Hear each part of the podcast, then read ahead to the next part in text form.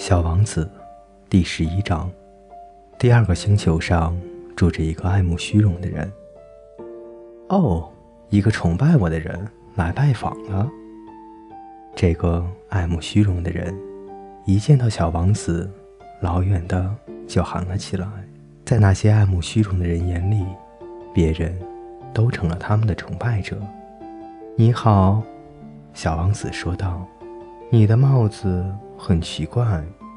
哦，这是向别人致敬用的。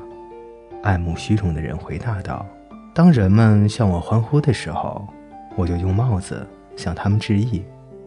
可惜没有一个人经过这里。”小王子不甚其意，说道：“啊，是吗？”爱慕虚荣的人向小王子建议道：“你用一只手去拍另一只手。”小王子。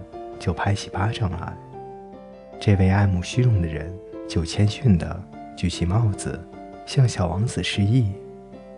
小王子心想，这比访问那位国王有趣的多。于是他又拍起巴掌来，爱慕虚荣的人又举起帽子来向他致意。小王子这样做了五分钟之后，对这种单调的把戏有点厌倦了。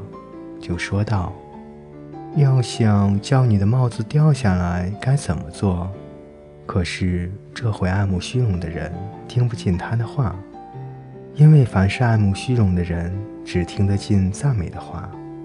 他问小王子道：“你是真的钦佩我吗？”“钦佩是什么意思？”“钦佩吗，就是承认我是这个星球上最美的人，服饰最好的人。”最富有的人，最聪明的人，可您是您星球上唯一的人啊！让我高兴吧，请你还是来钦佩我吧。小王子轻轻地耸了耸肩，说道：“我钦佩你，可是这有什么能使你感兴趣的？”于是，小王子就走开了。小王子在路上自言自语地说了一句。这些大人肯定是十分古怪的。小王子第十一章播讲完毕，下面为您带来第十二章。小王子所访问的下一个星球上住着一个酒鬼，访问时间非常的短，可是他却使小王子非常的忧伤。你在干什么？小王子问酒鬼。这个酒鬼。默默地坐在那里，面前有一堆的酒瓶子，有的装着酒，有的是空的。我喝酒，他阴沉地回答道。你为什么喝酒？小王子问道。为了忘却，酒鬼回答道。小王子已经有些可怜酒鬼，他问道。忘却什么呢？酒鬼垂下脑袋，坦白说道：“为了忘却我的羞愧。”你羞愧什么呢？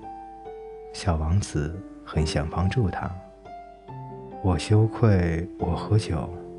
酒鬼说完以后，就再也不开口了。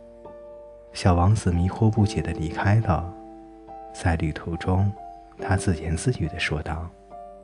这些大人确实真娇怪。